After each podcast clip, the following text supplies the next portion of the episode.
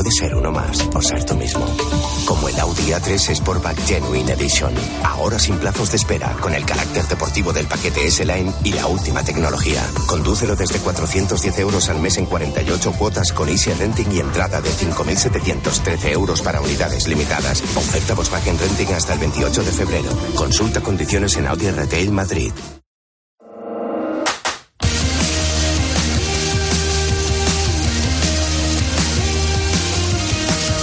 José Luis Corrochano. Deportes en Mediodía, Cope. Estar informado.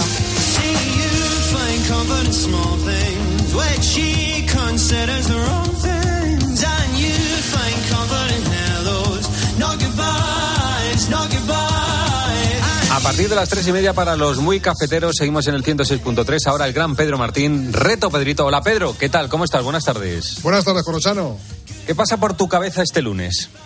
Pues mira, ha pasado que hay un Madrid-Barça el jueves, pero como va a haber muchos Madrid-Barça en los próximos días.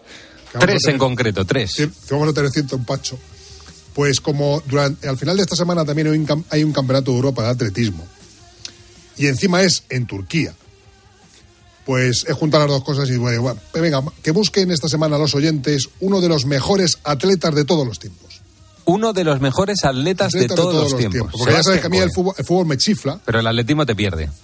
Pero el atletismo, o sea, si, hay unos deportistas a los que admiro, son a los atletas. Y viendo lo este que hizo Duplantis el otro día, que saltó 6.22, récord del mundo, pista cubierta. lo de Duplantis ya es que es de otro planeta, el tío. Mondo Duplantis, ¿cómo se sube? Sí. En, la pértiga y sube para arriba y ya, algún día se va, se va, se va a pegar En garrocha, porque también es, eso contra el techo se va a pegar. Escucha, eso es garrocha, salto de garrocha.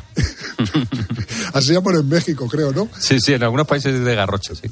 Muy bien, bueno, pues eso, uno de los mejores atletas de todos los tiempos, masculino, es, es chico y eh, claro, si es uno de los mejores atletas del mundo, la pista que voy a dar es que fue campeón del mundo y campeón olímpico. Campeón del mundo y campeón, olímpico. olímpico. Buscamos. Mira que, hay, mira que, hay, disciplinas dentro del atletismo, puede ser cualquiera. ¿eh? Es que, claro, es que además, como es un deporte tan variado. Multidisciplinar. exactamente, puedes encontrar de todo.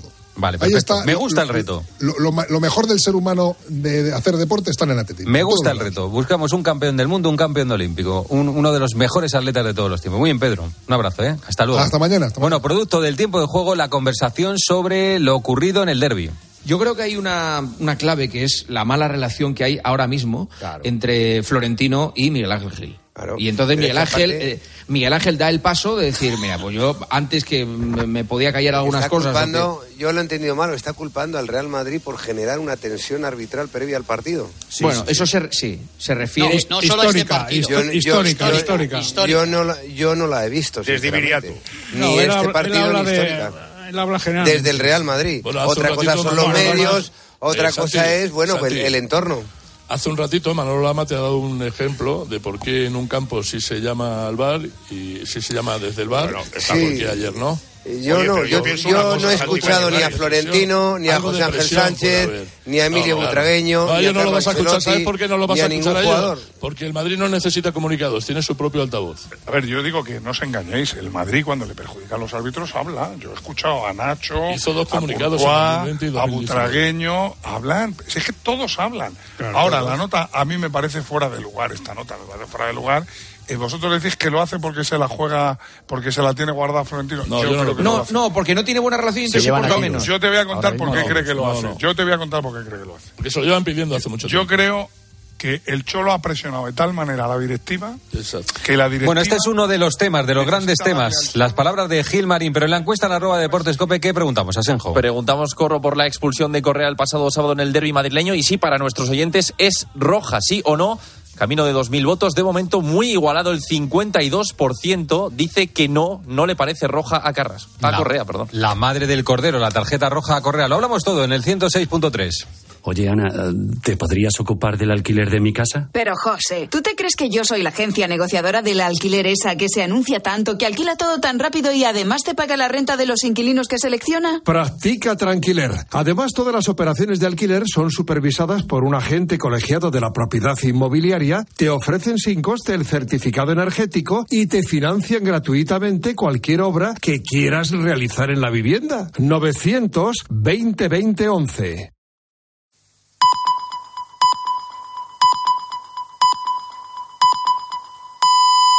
Tres y media de la tarde, dos y media en Canarias. Mediodía Cope. Pilar García Muñiz. Estar informado. Siempre que hablamos terminamos en lo mismo. Los dos queremos, pero nunca va a pasar. Ya estás con alguien con quien pasar los domingos, pero Sus libros siempre nos harán recordar los mejores momentos, sin duda, de nuestra infancia, riendo con sus disparatadas historias. Estas palabras han sido las que, a modo de epitafio, se pueden leer en un perfil de Twitter que hoy se queda vacío, el de Juan Muñoz. Tenía 93 años y aunque ha sido hoy cuando hemos conocido esta noticia, también sabemos que su muerte se produjo este pasado fin de semana. Juan Muñoz Martín era profesor de literatura y escritor. Sus obras y personajes superaron en fama a su propio autor. Estos eran 20 frailes que vivían en un convento cerquita de Salamanca. Todos llevaban cabeza pelada, todos llevaban la barba muy blanca, todos vestían un hábito remendado. Todos iban en fila uno detrás de otro. ¿Quién no ha leído a Fray Perico y a su borrico, verdad? Es que este libro es a los lectores infantiles de los 80 y 90 lo que el pollo Pepe serían los más pequeños de hoy. Ha marcado a generaciones de niños que leyeron las aventuras de este fraile regordete y bonachón, pero también algo torpe escrito por Juan, un personaje que nació como inspiración de un regalo que le hicieron a él hace muchos años atrás. ¿Y quién iba a decir que el regalo fue pues la florecilla de San Francisco, San Francisco de Asís? el patrono de los animales, de las, de las florecillas, tal. Esa es la primera idea. Y así contaba su autor cómo estuvo 20 años escribiéndose este libro, para el que contó con la ayuda, por cierto, y los consejos de sus alumnos del Colegio Institución Jamer en Madrid. Fray Perico y su borrico, el pirata Garrapata, el Corsario Macario han sido sus mayores éxitos.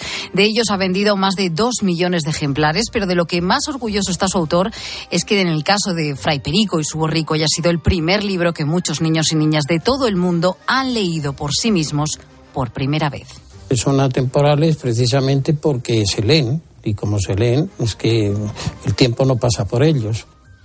Ninfa Muñoz, muy buenas tardes. Hola, buenas tardes. Es que es para estar orgulloso, ¿no? Sí, claro. Ninfa es una de las hijas de Juan. ¿Cómo ha estado tu padre en estas últimas semanas? Porque lo decíamos, aunque hoy hemos sido todos conscientes del fallecimiento de tu padre, eh, tenía lugar su muerte, ¿no? Este fin de semana. Sí, bueno, él ha estado muy activo. Eh, mira, hace un mes le acompañé a un cole que estuvo tres horas con los con los chicos en la clase y le preguntaron de todo y él tan contento. Eh, y bueno, y atendía a todo el mundo que le, que le llamaba y estaba encantado porque le gustaba seguir trabajando y, en lo suyo. Y bueno, y salía al teatro, eh, pues estaba, estaba ocupadísimo. Y bueno, en los últimos 10 días mm, cogí una gripe así ligerita, pero no se recuperó. Se le, no se le complicó, no descansaba bien y ya fue perdiendo fuerzas. Y bueno, pues sí, el fin de semana falleció. Hemos estado viendo en, los últimos meses que tenía actividad incluso en redes sociales, que leía libros, como hemos podido escuchar, con algunos de sus personajes más conocidos, como era Fray Perico y, su borrico. Eh, es increíble, ¿no? La, capacidad que, demostraba, ¿no? De estar, eh, bueno, pues hasta el último momento, ¿no? en activo y dedicado a su pasión, a los libros. Pues lo que más le gustaba era estar con sus lectores, em, hablar con cualquier niño. Em, si le invitaban a una función del colegio, él iba. Si le invitaban a una clase, mm, había que llevarle. Y yo creo que eso es lo que le daba la vida. Eh, vamos, vivía para sus lectores y sus lectores eran los más pequeños. Y bueno, no podemos publicar todo lo que hacía porque en todas las fotos salen niños y eso no se puede publicar, pero y si le quitas la cara, pues no se ve la alegría y la gracia que tiene la foto. Claro. Pero vamos, que mm, era su vida. Así que ha tenido la suerte de, disfrutarla, de tener los premios en vida también y, de disfrutarlos, recogerlos y bueno, pues que él, él se lo pasaba muy bien continuamente. ¿Le preocupaba? Eh, toda frase. Sí Mm. Toda frase era una rima o un chiste hacia el que hablaba con él. Qué bueno.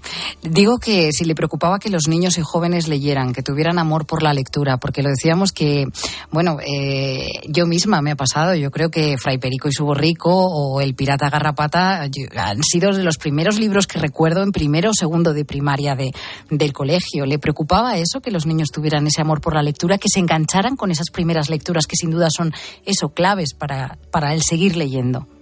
Yo creo que le encantado si se enganchaban con sus libros, pero creo que lo que les transmitía era que la lectura podía ser muy, muy divertida e intentaba que no leyesen tostones que les alejasen de leer.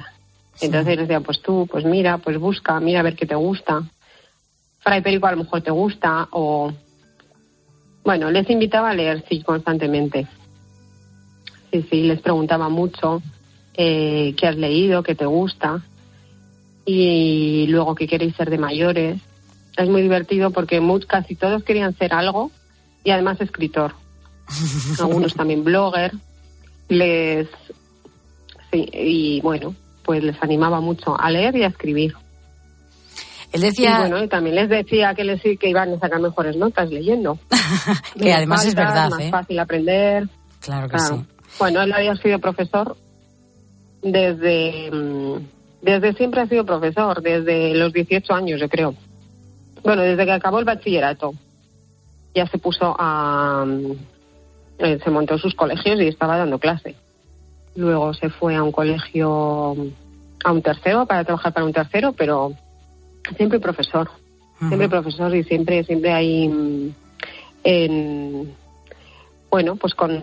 Le gustaba mucho la literatura y también estuvo de, profesor de bachillerato de literatura. O sea que. Eh, una vida dedicada a los libros, claro. Sea como profesor de, literatura o como, o como escritor. Eh, Ninfa, ¿cuál es el libro de tu padre que más te gusta? ¿O el personaje? A mí el que más me gusta es Perico. Me parece que lo puedes leer mil veces y no te cansas de Perico, mm, impresionante. Mm. Y bueno, Garrapata tiene mucha gracia. Muchos, niños, muchos niños se enganchan con Garrapata, pero a mí el que me parece impresionante es Fray Perico, la gracia que tiene desde que empieza hasta que acaba. Y además entrañable para todos. Entrañable, sí. Ninfa Muñoz, eh, muchísimas gracias por estar con nosotros en estos momentos tan difíciles para vosotros. Lo sentimos mucho.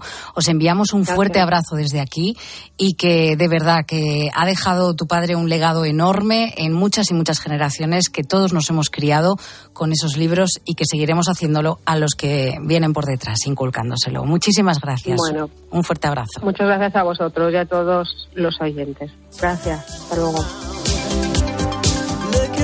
see Sí, es que lo decía yo, el pirata Garrapata, el corsario Macario, Fray Perico y su borrico, desde luego nos han marcado a todos. Pero a pesar de estos libros, hubo una generación que aprendió a leer con multitud de libros totalmente diferentes. Unos se siguen vendiendo, otros cuesta más encontrarlos. Ángel Correas, buenas tardes. ¿Qué tal, Sofía? Muy buenas tardes. Sí, uno de estos libros, por ejemplo, se llevó al cine y dejó una marca reconocidísima, por ejemplo, con esta banda sonora, que yo creo que todos aquellos que pertenecemos a la generación EGB en cuanto lo hemos escuchado, la hemos identificado, ¿no? Estamos escuchando la historia interminable. Un libro que escribió Michael Ende en 1979 que yo creo que formaba parte pues de todo el currículo de lectura en eh, la mayoría de colegios. Este y si no recuerdo mal también el de Momo, que era el del mismo autor, Los hombres de gris. Yo no sé si tú te acuerdas de estos libros, pero que se mandaban leer muchísimo y que marcaron a toda una generación. Sobre todo ya de los que van después, ¿no? De estos pequeños que estábamos hablando. Otro de los títulos que más de uno se ha leído en su infancia, El pequeño Nicolás. Sí, el pequeño Nicolás, antes de que este nombre quedase asociado a este personaje que luego conocimos en eh, pues la sociedad española y que ahora es famosísimo porque anda de juicio en juicio, bueno, pues recibió el nombre precisamente de este clásico de la literatura de Agostini, autor entre otros también de Axteris. Eso también hay que decirlo. 1960 cuando se editó este libro que ha pasado también por muchísimas manos, ¿eh? por muchísimas manos. Vamos a volver a la literatura española con Gloria Fuertes y su pulpo en un garaje. Son nueve cuentos breves, unos en prosa y otros en verso, protagonizados, bueno, pues por todo tipo de animales y por supuesto el pulpo en el garaje, ¿no? Sí, sí, el pulpo en el garaje, que además era muy propio de Gloria Fuertes, no solo la poesía, sino también la, la, literatura como tal. Y bueno, con esa magia que tenía Gloria Fuertes enseguida para conectar con los niños con cada una de las historias que contaba. La verdad que sí. Oye, tenemos que destacar los libros también de aventuras. Aquí yo no sé si podemos hacer un 3 por 1 Sí, pues mira, Puck Colegiala, año 1969, se empezaron a editar.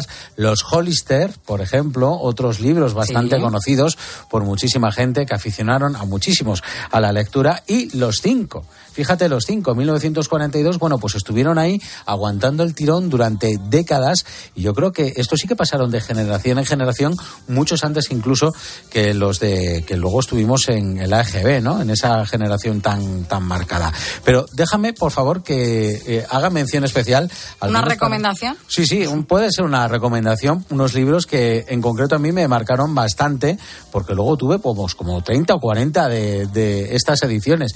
Se llamaban El Elige tu propia aventura y eran libros en los que tú ibas leyendo la historia y tenías luego que decidir qué hacer. Entonces te decían, oye, vete a la página 25. Ah, y terminabas el cuento, sí, sí, yo de alguno de esos también tenía. Sí, de alguna manera tenían siempre un final diferente. Diferente, ¿eh? exacto. sí, en función de las páginas a las que te, bueno, te remitían, en función de lo que tú pensabas, de lo que tú respondías. pues aquellos libros que tenían su portadita roja y demás fueron un auténtico bombazo. Te estoy hablando de mediados de los 80, principios de los 90 y fíjate, desde el año 1976 que empezó toda aquella serie, pues eh, fueron bastante reconocibles. Y luego, bueno, no sé, me viene a la cabeza, mira, un libro que se llamaban Los batautos hacen batautadas así se llamaba el libro en su momento.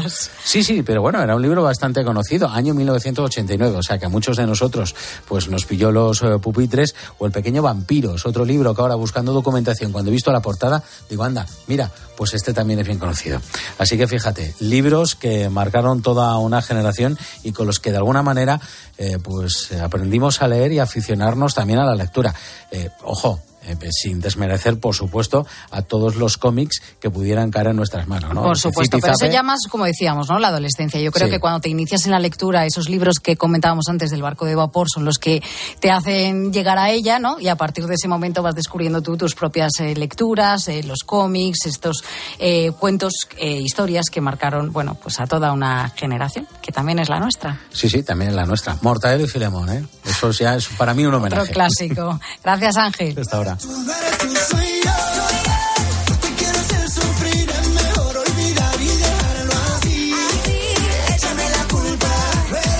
Bueno, la lectura no tiene edad, como tampoco lo tiene el que te lo ponga en el DNI. Lo suyo es la actitud, vida, alegría, color y juventud, y eso que tiene 91 años. ¿eh? Te hablo de Sara Blanco, porque nadie diría, si la viésemos, que es nonagenaria. Es probable que nadie tampoco diga que con esa edad se puede triunfar en Instagram. Pero Sara ha hecho un hueco en el mundo de los influencers con su cuenta Sara is in the kitchen y atención, tiene casi 215.000 seguidores, que esto es muchísimo para Instagram. Buenos días, buenas tardes, buenas noches. A todos, muy buenos muy buen tiempo para todos. Ya vemos que empieza el día con energía. ¿eh? A través de esta red social muestra su vida, comparte reflexiones, recetas y transmite, oye, una vitalidad que es que es contagiosa. Además de su edad, el caso de Sara es excepcional porque esta mujer tiene Parkinson. Su hija Beatriz es su mayor fan y le anima para que siga subiendo vídeos a esta red social que asegura le está ayudando muchísimo en su madre, a su madre a afrontar esta enfermedad cuando hacemos fotos, por ejemplo, a Sara, digo, mamá, sonríe, sonríe, sonríe, sonríe, sonríe. Porque Parkinson es una enfermedad que facialmente la cara se va cayendo, el gesto parece serio, parece triste. Y entonces es increíble cómo una red social puede ayudar tantísimo a una mujer sin filtros,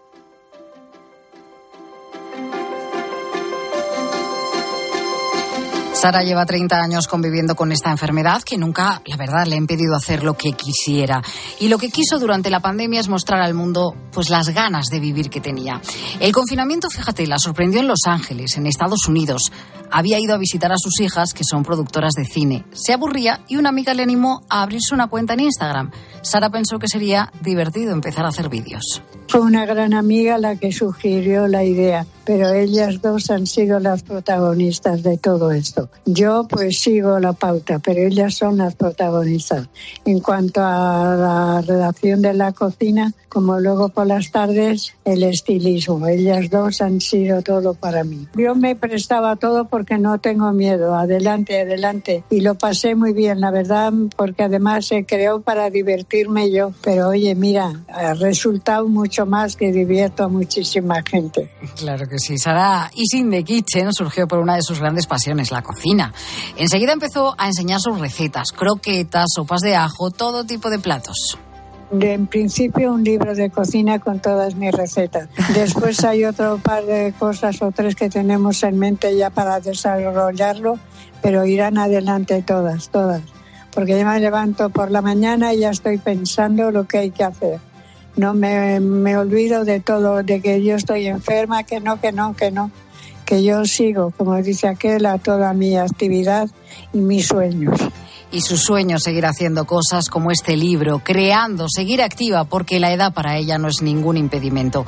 Sara se ha convertido en toda una celebridad en Estados Unidos, donde incluso fue imagen de la Asociación Nacional del Parkinson, una enfermedad que no enmascara en sus vídeos, en los que solo quiere mostrar su verdad, su realidad y la de Sara es la de una mujer empoderada que con 91 años y además de cocinar muy bien, no conoce barreras y sigue apostando por lo mejor, por disfrutar de la vida.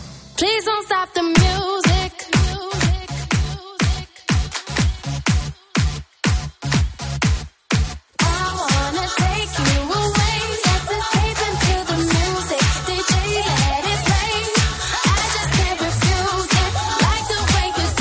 46 minutos pasan de las 3 en punto de la tarde, una hora menos en Canarias. Y oye, no es la primera vez que hablamos de esto, de la falta de suministros en el mercado del automóvil. Hace tiempo que se viene notando, sin ir más lejos, desde el pasado jueves la planta de producción de Volkswagen en Navarra está paralizada. Y todo hasta este miércoles, debido a la falta de piezas relacionadas con el motor y con las entregas de cambio automáticas. Esto no solo afecta a una marca en concreto, esto es algo generalizado porque casi todos los fabricantes están viviendo parones. Pero hoy lo que queremos comprobar es si estos problemas en la industria se reflejan también en tu día a día a nivel usuario, en los talleres que cualquiera cada uno de nosotros podemos visitar. Javier López Tofiño, buenas tardes. Hola Sofía, buenas tardes. En España, según la DGT, hay más o menos 24 millones de coches y según las asociaciones de España del sector, hay unos 42.000 talleres a los que acudimos al menos una vez al año. ¿Se está notando en estos talleres la falta de suministro? Bueno, te digo que depende de la pieza, pero es verdad que no es extraño para nada encontrar situaciones como la que ha sufrido, por ejemplo, Alba Reynoso en Sevilla, lleva sin coche desde el 5 de diciembre. Tuvo un siniestro justo el día anterior, el 4, y desde entonces, bueno, pues siguen esperando en el taller la pieza que falta para completar el arreglo. Es un sensor, pero que nada, que no llega todavía. En principio estaba previsto que saliese de Alemania el 10 de febrero. No ha salido, no se sabe dónde está la pieza ni en la reclamación que he puesto me dicen que aún no tienen fecha de, de, entrega, cuando anteriormente me habían dicho que salía el 10 de febrero. Entonces, claro, mi coche está sin poder, no me pueden entregar el coche porque falta poner esa pieza.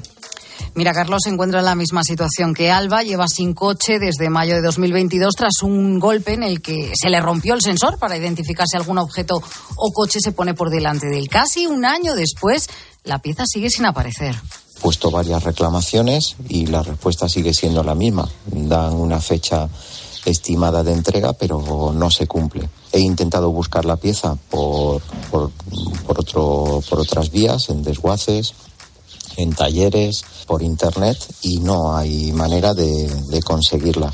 Esto que está haciendo Carlos lo hacen en miles de, usuarios, buscar la pieza en otros lugares, opción para que el coche salga antes del taller, pero como acabas de escuchar también, Carlos no lo ha conseguido y tantos otros tampoco. El problema se agrava cuando no pueden circular con el vehículo porque no pasa la ITV. Esa pieza hace que salte un piloto en el panel de mandos del vehículo que a la hora de pasar la ITV, mm, bueno, pues no puedes pasarla, te echan para atrás la, ITV. ¿Eso qué consecuencia ha tenido? Pues que desde entonces, desde mayo del 2022, eh, no puedo utilizar el vehículo por, por evidentemente porque no puedo eh, circular sin haber superado la ITV no tienes coche porque no te dan la pieza y no la puedes tampoco pasar la revisión y luego se te caduca. Que te busques la vida. Claro. Algunos optan por buscar la pieza por sí solos, como Diego, que es propietario de un desguace en un pequeño pueblo de Pontevedra y que vende tanto a nivel local como estatal a través de su página web. ¿Qué es lo que le piden? Pues esto. Las piezas más demandadas quizás sean las piezas frontales de los vehículos, las partes delanteras, lo que son eh, faros, pilotos, paragolpes, capós, retrovisores, este tipo de cosas.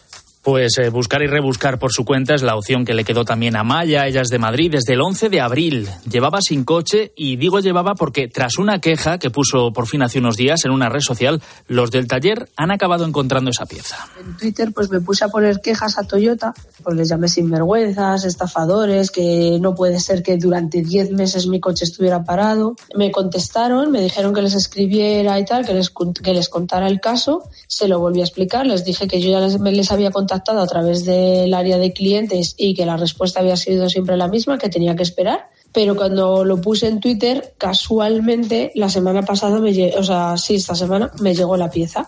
Si es que a veces hay que hacer ruido para que a uno le hagan caso. Diez meses ha tenido que esperar Maya ¿eh? a que le trajeran la pieza para la rueda delantera derecha tras el accidente que tuvo en abril. Lo que más le ha sorprendido de la historia es que tras varias reclamaciones, mira lo que le dijo la responsable del taller. Ahora lo que están haciendo es establecer como una especie de, de baremos que si se rompen, por ejemplo, eh, manguetas de la rueda de un coche, que en vez de fabricar una para un coche específico, lo que hacen es esperar a que a lo mejor, por ejemplo, a 100 personas se les rompa la misma pieza para, ya, para hacer ya un pedido único, para no tener que estar haciendo eh, vamos, por los gastos de producción y demás, para hacerlo todo más, más masificado. Bueno, es verdad que el taller es el que se convierte al final en máximo responsable, entregando al cliente en el menor tiempo posible, aunque muchas veces la logística de las piezas no depende de estos talleres. Los plazos se alargan desde tres días hasta tres meses. Lo sabe David García, que es responsable de Talleres Javier Emadi. El problema que hay ahora mismo con, con, las piezas, los servicios oficiales eh, no tienen el estocaje que tenían antes. O sea, yo antiguamente yo pedía una pieza y la solía tener en el día. Ahora es de un día para otro, dos días, tres días hasta tres meses. De hecho, nos pasó el año pasado con un Mercedes que pedimos una pieza, un fuelle de transmisión, y Mercedes tardó tres meses en suministrarlo. Y una vez suministrado, encima vino mal. El problema es ahora mismo que los plazos de entrega de las piezas se han aumentado por tres o por cuatro. Claro, y a esto además tenemos que añadir la crisis de los semiconductores, que todavía tiene efectos en el comercio mundial. Que el taller sea lo más leve posible. Gracias, Javier. Hasta luego. Bueno, y en España cada vez vamos menos al dentista. Ya sabes que hoy te estábamos preguntando por esto. ¿Y qué nos dicen hoy nuestros oyentes, Luis Colón? ¿Qué tal, Sofía? Pues bueno, la verdad es que tenemos muchos oyentes que pasan tiempo con el dentista. Otros no los quieren ver ni en pintura. Han cogido... Esa que creo que soy de esas. Sí, pues mira, yo la verdad es que llevo tiempo sin, sin ir al, dentista, tanto que he perdido la cuenta. Debería de ir, la verdad, porque siempre es recomendable ir al dentista y cuidar la higiene bucodental. Vamos a escuchar ya a ver qué nos tiene que decir Juan desde Soria. No, yo cada seis meses, ocho meses voy al dentista, bueno, con una revisión, aunque me han puesto todos los, dientes completos con tornillos, pero bueno, voy para la revisión por si tengo algo, que me lo mire él y me vea si tengo algo. La verdad es que, bueno, oye, cada seis meses es una buena revisión, es un buen tiempo, no está nada mal. Y vamos a ver qué, qué nos cuenta también Anika, que nos habla desde Zaragoza. Sí, yo voy regularmente al dentista, menos la época de la pandemia que no pude ir. Pero ahora sí que tengo un problema en la boca que me van a tener que intervenir y estoy un poco asustada a ver cómo me va. Así que sí que estoy con problemas y no me queda más remedio que ir, pero a esto me han derivado al otorrino. Un abrazo a todos. Un abrazo. Y el último, que ya no tenemos tiempo de más. Venga, vamos a ver qué nos cuenta Manu desde Cádiz. Intento ir al dentista una vez al año al menos para la revisión para ver si lo tengo todo bien y tal. Tengo un seguro por el trabajo que también me ayuda a que las revisiones pues no, no te me salen gratis prácticamente, no tengo que pagarlas. Y problemas tuve, pues bueno, una, una caries hace muy poco en una, en una de las muelas, que prácticamente me la, me la empastaron hace, hace un mes. Bueno, son consejos para tener en cuenta, Luis, Pues sí. que es importante ir al dentista. Lo que pasa es que también es inevitable el tener miedo cuando toca acudir. Pilar Cisneros, buenas tardes. Hola Sofía, ¿qué tal? ¿Cómo estás? Buenas tardes. Vosotros no habláis del dentista, pero ah, algo relacionado. Bueno, sí, porque para ir al dentista de toda la vida, pues lo que uno hace siempre es llamar ¿no? a tu dentista y pedir cita. Pero de lo que vamos a hablar a continuación es que desde la pandemia estamos ante la cita previa para todo. Oye, que la cita previa con la administración, por ejemplo, es muy útil. Pero claro, sin tener otra alternativa, ¿debemos permitir que sea la cita previa el único sistema posible para contactar con la administración o cualquier otro tipo de servicio? Pues nos lo planteamos enseguida aquí en la tarde. Pues enseguida con Pilar Cisneros y con Fernando de Aro. En buena compañía te quedas, la de Cope, la de la mejor sintonía y la de la tarde. A todos, gracias, como siempre, por estar ahí.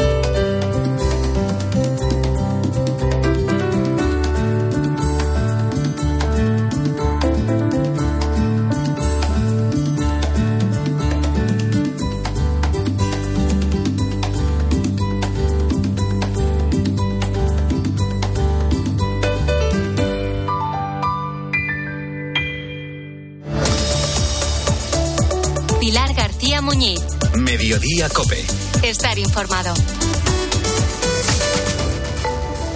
Si es noticia, está en el partidazo de Cope. ¿Cambia algo el panorama con estas revelaciones de este segundo burofax enviado al Barça? Emilio Cortés es nuestro catedrático de Derecho Penal. Hola Emilio, buenas noches. Juanma, compañía. Bueno, si ahora mismo todo está en manos de la Fiscalía, yo entiendo que no cambia demasiado. La Fiscalía lo que tiene que hacer ahora mismo es ver si el señor Enrique Negreira está hacia un término, por decirlo de alguna forma, o si por el contrario hacia un intermediario entre el Barcelona y los árbitros que saltaban al campo. De lunes a viernes, desde las once y media de la noche, todo lo que pasa en el deporte te lo cuenta Juanma Castaño en el partidazo de Cope. El número uno del deporte. Dos cositas. La primera, una motera conoce la ciudad como la palma de su mano. La segunda, una mutuera siempre paga menos. Vente a la mutua con tu seguro de moto y te bajamos su precio sea cual sea. Llama al 91 555 5555. 91 555 5555. Por esta y muchas cosas más, vente a la mutua. Condiciones en mutua.es. ¿Y tú que tienes hijos pequeños? ¿Qué necesitas para tu seguridad? Desde que soy madre me importa mucho más la seguridad. Necesito que estemos protegidos cuando estoy con él en casa. Pues en Securitas Direct tienen una alarma para ti, porque puedes conectarla también cuando estás dentro de casa o pedir ayuda con el botón SOS. Ellos responden en 20 segundos y te envían ayuda. Y es que tú sabes lo que necesitas y ellos saben cómo protegerte. Llama ahora al 900-666-777 o entra en securitasdirect.es y descubre la mejor alarma para ti. Solo los más rápidos podrán conseguir ofertas increíbles por un tiempo limitado, como hasta un 25% en estas marcas de telefonía: Samsung, Xiaomi, Oppo, Realme y Amazfit. Consulta modelos disponibles. Así son las ofertas límite, solo hasta el 28 de febrero en el Corte Inglés. Tus compras en tienda web y app.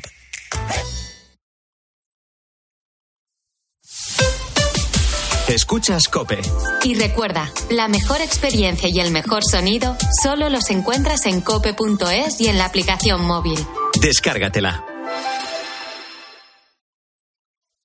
Bodegas Los Llanos, la más antigua y con más tradición de Valdepeñas. En su cueva subterránea, la más grande de nuestro país, descansa el vino Pata Negra, un auténtico reserva Valdepeñas. Solo los más rápidos podrán conseguir ofertas increíbles por un tiempo limitado, como hasta un 25% en estas marcas de telefonía: Samsung, Xiaomi, Oppo, Realme y Amazfit. Consulta modelos disponibles. Así son las ofertas límite, solo hasta el 28 de febrero en el Corte Inglés. Tus compras en tienda web y app. ¿Y tú? ¿Por qué necesitas fluchos? Porque es tiempo de pensar en lo que te gusta, en la moda que te hace sentir vivo, chic, casual, sport. Nueva colección de otoño-invierno de Fluchos. La nueva moda que viene y la tecnología más avanzada en comodidad unidas en tus zapatos. ¿Y tú por qué necesitas fluchos? Fluchos. Comodidad absoluta. Él siempre lucha por conseguir